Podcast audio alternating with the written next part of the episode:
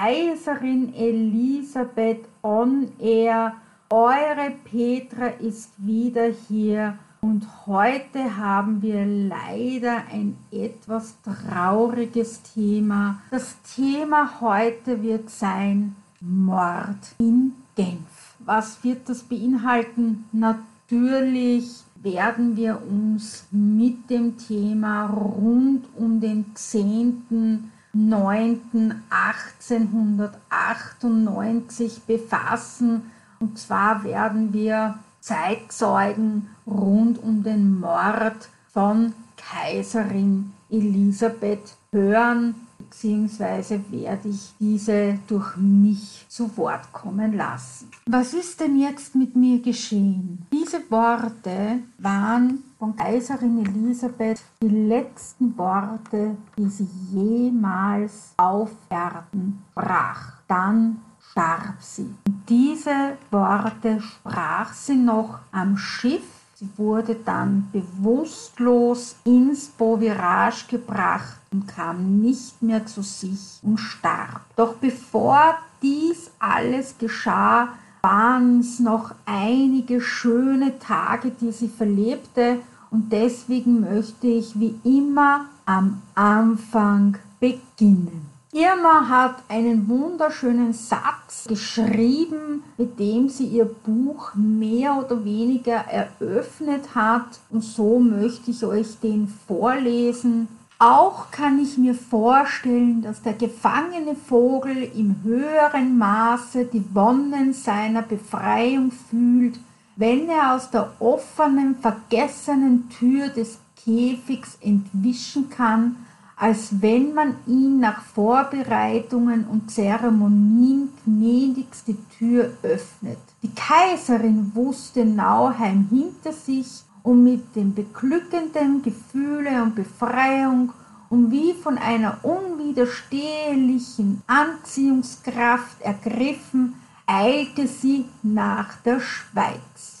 Ich habe euch ja in Frankreich erzählt, ich war ja heuer in Frankreich, in Cap Martin und so weiter, dass sie zu dieser Zeit wirklich sehr abgemagert war. Das war diese Zeit, wo sie nur noch Orangen zu sich nahm, Orangenscheibe, also eine Orangenscheibe, wenig Schluck Milch und so weiter, wo sich die Ärzte ganz massiv Sorgen um sie machte und auch Kaiser Franz Josef schlug die Hände zusammen. Marie Valerie eilte nach Cap Martin, fand eine ganz schwer depressive Mutter vor, machte sich ganz schwere Sorgen um ihre Mutter. Doch wieder da rappelte sich Kaiserin Elisabeth und fuhr nach Bad Nauheim, also sie kam kurz nach Österreich zurück und dann fuhr sie nach Bad Nauheim, nachdem sie ihre Tochter in Walsee besucht hat, nahm Abschied von Österreich, fuhr nach Bad Nauheim zur Kur, um sich ein bisschen aufpäppeln zu lassen und dann fuhr sie in die Schweiz. Man hat sie gewarnt, vor den Anarchisten, sie wollte nichts hören und gesagt, hey, das erzählt man schon seit Jahren, nie ist was passiert, schon seit 1875 erzählt man was von den Anarchisten, schon in Frankreich hat man was erzählt von den Anarchisten, nie ist was passiert, was, wer will mir was, ich reise noch dazu inkognito und so weiter. Okay, lasst mir doch einmal in Rom mit den Anarchisten, es interessiert mich doch nicht, wer soll mir was tun ich bin uninteressant. Und so hat sie wunderschöne Tage eingeplant. Sie wollte Ausflüge nach Evian machen, nach Roger de Nair, nach B-le-Beau und nach Bregny. Sie wollte nach Caen spazieren gehen und so weiter und dann ebenso nach Genf. Und dort waren zwei Tage eingeplant. Nicht nur war ein ganzer Haarwaschtag, den Kaiserin Elisabeth alleine im Hotel mit, mit Fandi verbrachte und natürlich nur mit Irma, weil die Haare wurden ja ganz besonders behandelt. Die wurden auf Wäscheleinen aufgehängt, da durfte die Kaiserin niemand sehen und so weiter. Und der zweite Tag sollte dafür sein, dass man ein bisschen die Stadt durchbummelt und sie wollte ihre Freundin Julie Rothschild im Chateau Bregny sehen. Und unter anderem war auch in Genf Albert Graf von Berzewitzi und er war ein Politiker und Botschafter in der Schweiz und er hat Irma gewarnt und wollte partout nicht, dass die Kaiserin nach Genf reist und ließ Irma ausrichten, dass ein unglaubliches Gesindel und Pöbel in Genf anwesend ist und hat gesagt, es ist eine große Gefahr für Adelige in Genf und sie soll bitte dafür sorgen, dass Majestät nicht nach Genf reist. Während des Hawasch-Tags ist dann Irma auf dem Balkon des Hotels hin und her geschritten und hat nicht ganz genau gewusst, wie sie diese Warnungen die Kaiserin heranbringen soll. Und natürlich hat das die Kaiserin mitbekommen und hat gesagt, ja Irma, was ist los? Und die Irma hat dann gesagt, ja, ich soll Ihnen was ausrichten vom Graf Bergzewitzi. Und die Elisabeth hat dann gesagt, ja, reden Sie schon. Und die Irma hat das halt ausgerichtet und hat dann gesagt, ja, also diese Vehemenz, mit der der Herr Graf auf mich eingeredet hat, das war schon sehr besorgniserregend. Und die Elisabeth hat schon gesagt, also es reicht ihr jetzt mit diesen Vorahnungen der anderen. Sie fahrt nach Genf und da können reden, wer will. Sie liebt Genf über alles und besiegt sie einfach nicht. Sie will dorthin und fertig. So kam es natürlich auch und sie war natürlich auch was soll ihr in Genf passieren? Sie ist ja auch niemand. Sie ist weder politisch in Erscheinung getreten. Sie ist eine kleine Frau, hat sie sich selber betitelt.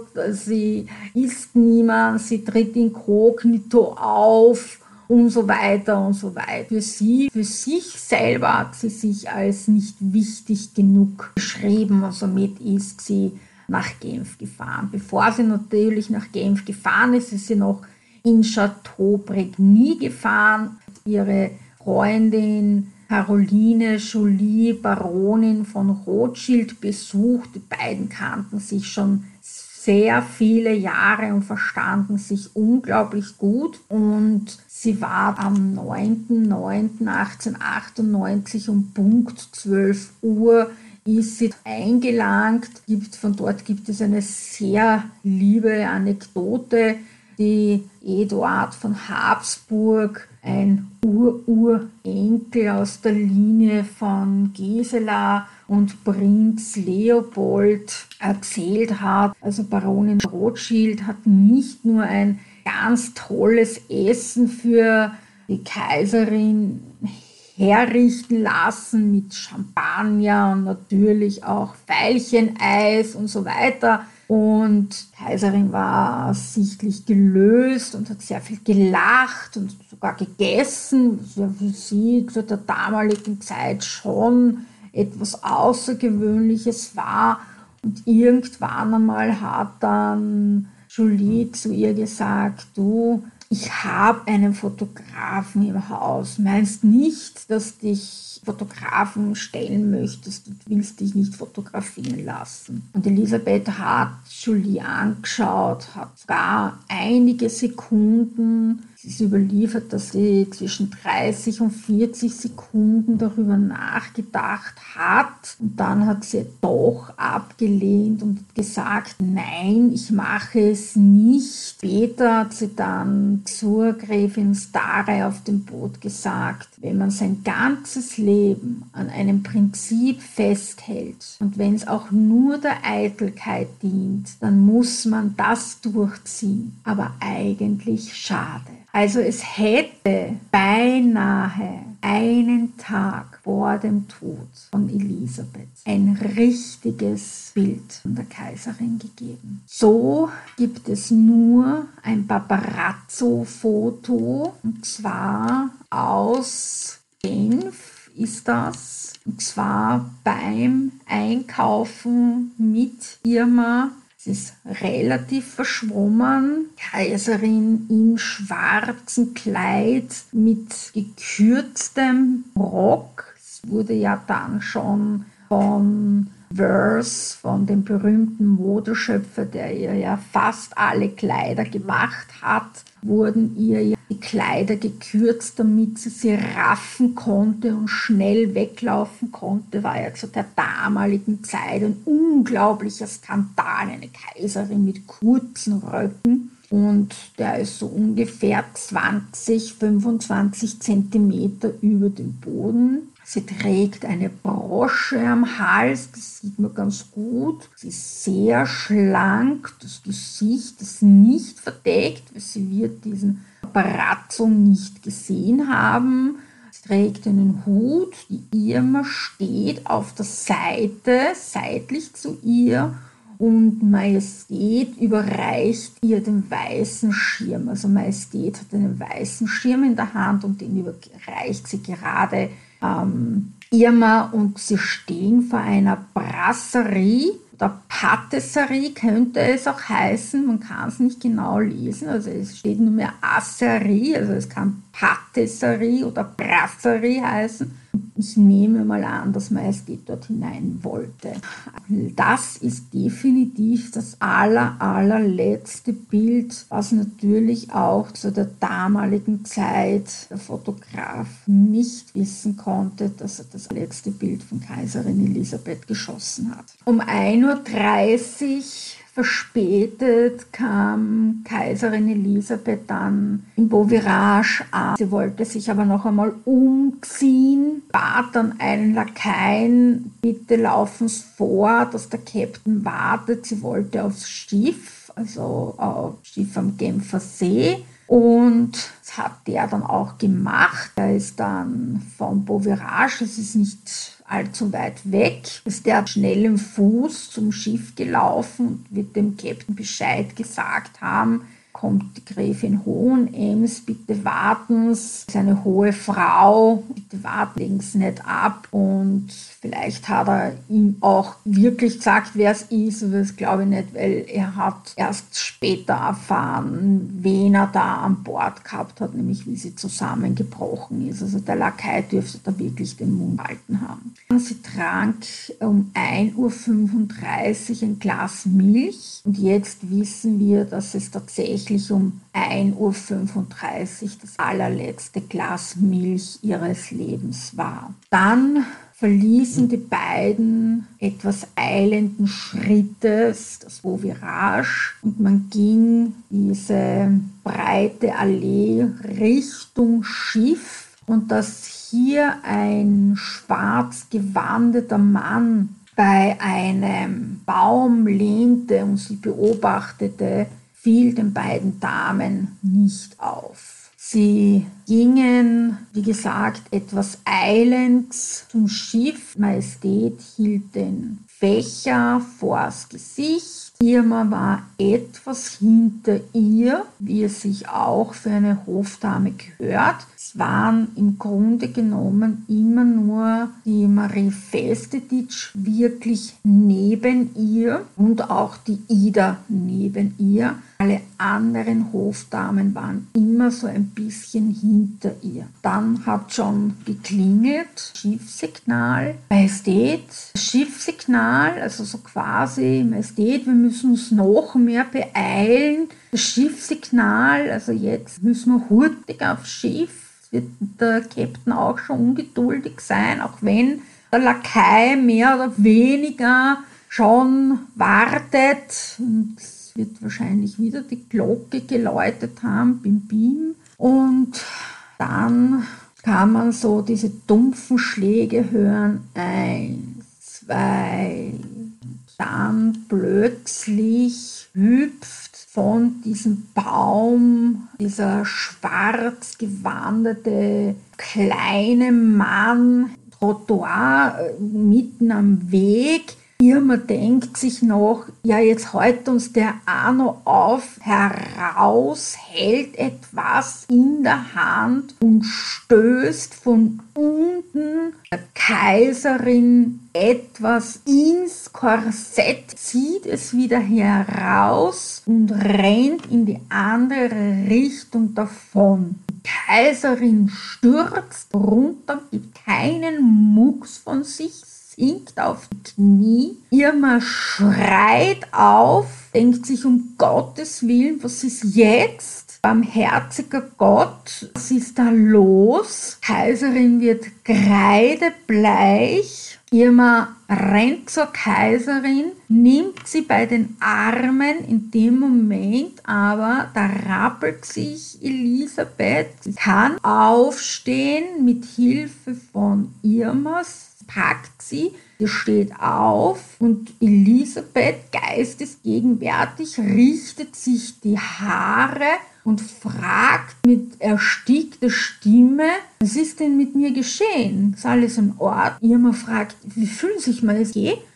Ja, ja, es, geht, es ist nicht passiert. Und die beiden sagen, gehen zum Schiff. Geh mal lieber zum Schiff, es ist eh schon zu spät. Und putzt ein bisschen den Staub vom Kleid und mit beide aus einem Munde, naja, vielleicht wollte er nur die Uhr haben. Und Majestät ist etwas kreidebleich. Natürlich der Schock steht beiden in den Gliedern. Irma schaut die Kaiserin an und Kaiserin ist auch etwas verdutzt, kennt sich nicht aus. Was war da jetzt los? In dem Moment hört man schon das Geschrei vom Weiten. Man ist natürlich diesem Menschen nachgelaufen, der da natürlich an diese hochgewachsene Dame herangetreten ist und ihr da sie dann niedergelaufen ist. Man wusste ja zu diesem Zeitpunkt noch gar nicht, was passiert ist, aber man hat natürlich geistig gegenwärtig, wie man war, sofort reagiert und ist dem nachgelaufen. Und dann ist, ähm, ist Elisabeth auf das Schiff getreten, sie ist über die Schiffsschwelle getreten und dort hat sie dann noch gesagt, äh, sie war blass und hat schon ein bisschen das Gesicht verzerrt und äh, es hat ihr wehgetan, die Brust hat ihr wehgetan. Und dann hat sie zu ihm gesagt, ich glaube, die Brust schmerzt mich ein wenig.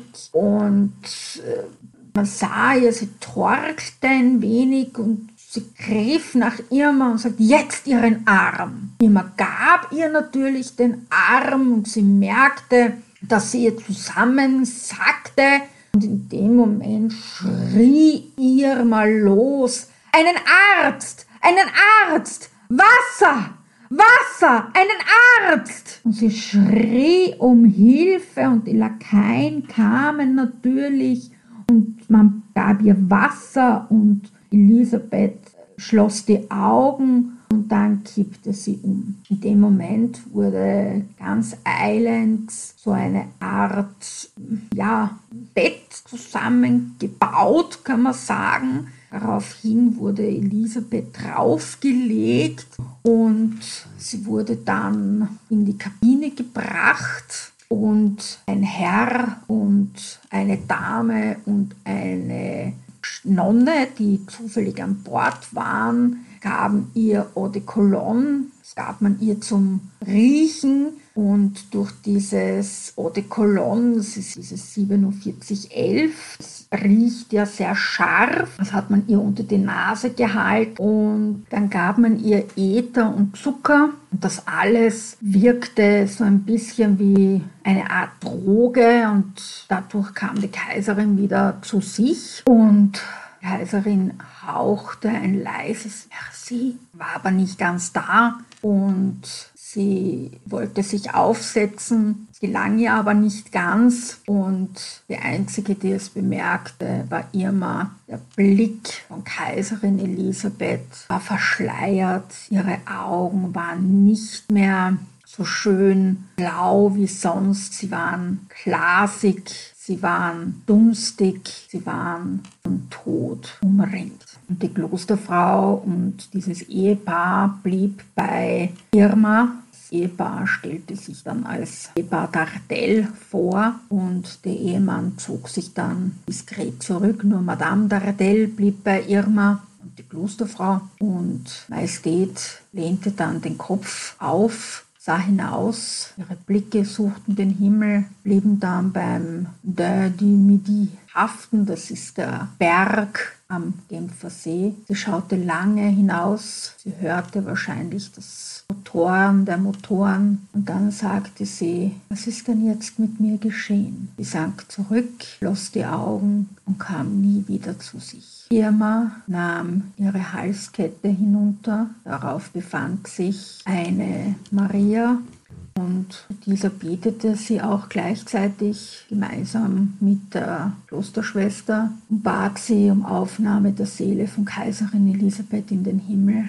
Und sie wusste, dass der Tod nun nicht mehr aufzuhalten war. Sie war geschockt und konnte sich das alles überhaupt nicht erklären. Sie knöpfte das Oberteil vom Kleid auf, dann das Hemd von Majestäts Bluse und sah das gestockte Blut, das durchdrang durch die weiße Bluse und wusste in dem Moment, dass die Kaiserin ermordet worden war. Sie ließ sofort den Captain des Schiffes zu sich kommen. Dieser trat in die Kabine ein. Sie sagte ihm, wer hier vor ihm lag. Dieser wurde kreidebleich und versprach ihr sofort umzudrehen, was er auch sogleich tat, ohne weitere Fragen zu stellen oder irgendeinem Passagier Auskunft zu geben. Während der Rückfahrt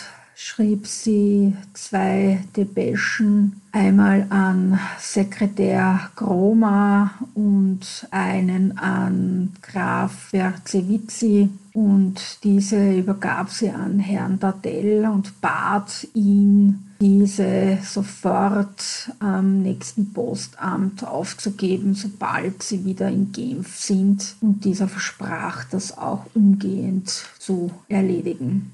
Damit Kaiserin Elisabeth nicht von Gaffern beklotzt wird oder irgendwelche Paparazzi abgelichtet wird, zog sie den schwarzen Mantel, den Kaiserin Elisabeth bei sich trug, aus und legte ihr den über den Körper. Sechs Männer trugen die Kaiserin von Schiff und man baute schnell eine improvisierte Trage und Elisabeths Augen waren geschlossen.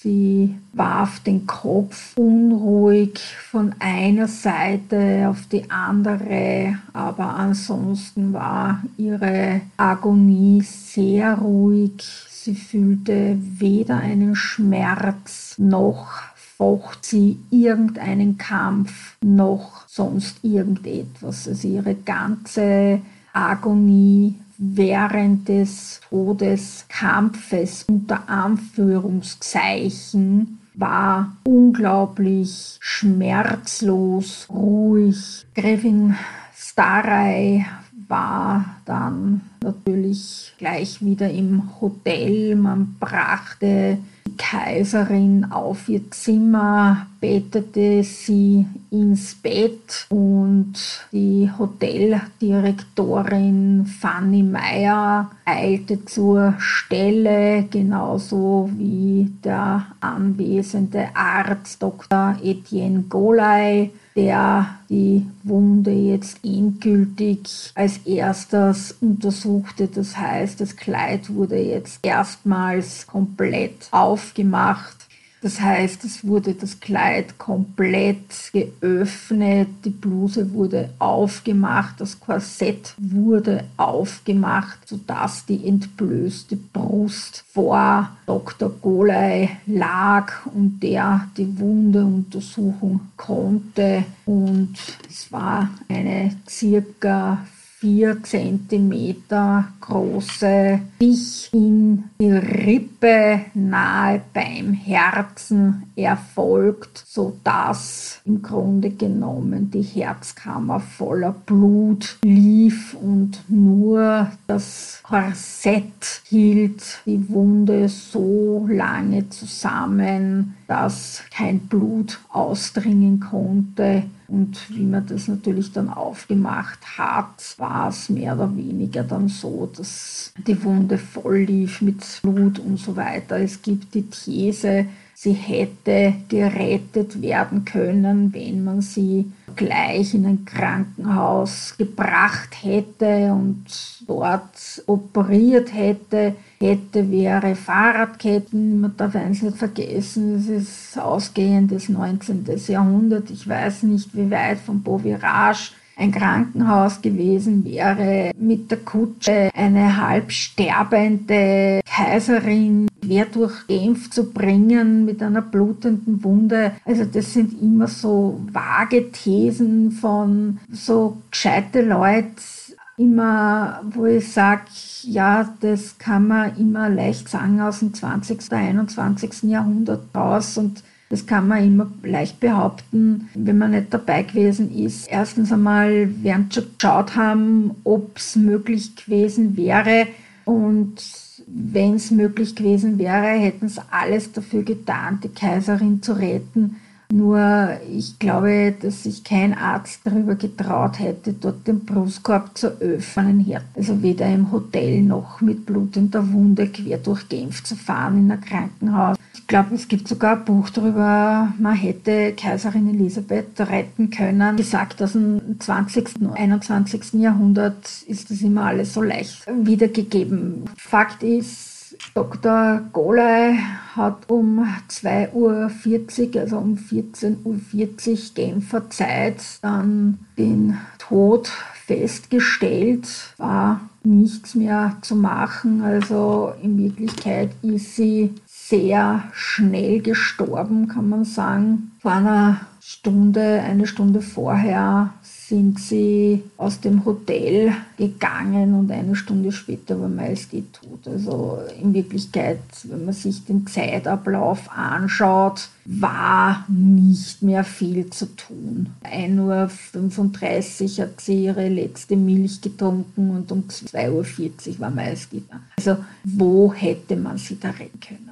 wenn man es jetzt von dieser Warte aus betrachtet. Und Dr. Golay finde ich, hat sehr wunderschöne Worte hinterlassen und die möchte ich euch jetzt auch vorlesen. Die schönste, edelste Seele, die am schwersten geprüfte von allen hatte die Erde verlassen und ihr Entschwinden bezeichnet man mit dem einzigen kurzen Worte Tod. Ja, Irma war fassungslos, Sie betete und wollte in dem, der Sekunde selbst sterben Sie wollte neben Kaiserin Elisabeth liegen und auch sterben. Sie war so fertig mit ihren Nerven, dass sie im Grunde genommen meinte, warum hat dieser Verbrecher sie nicht getötet und nicht Kaiserin Elisabeth. Also umgekehrt wäre sie lieber gewesen, aber dann hat sie gewusst, sie muss jetzt für alle anderen stark sein, vor allem für den Kaiser und hat dann die schwere Last übernommen und alle anderen davon verständigt und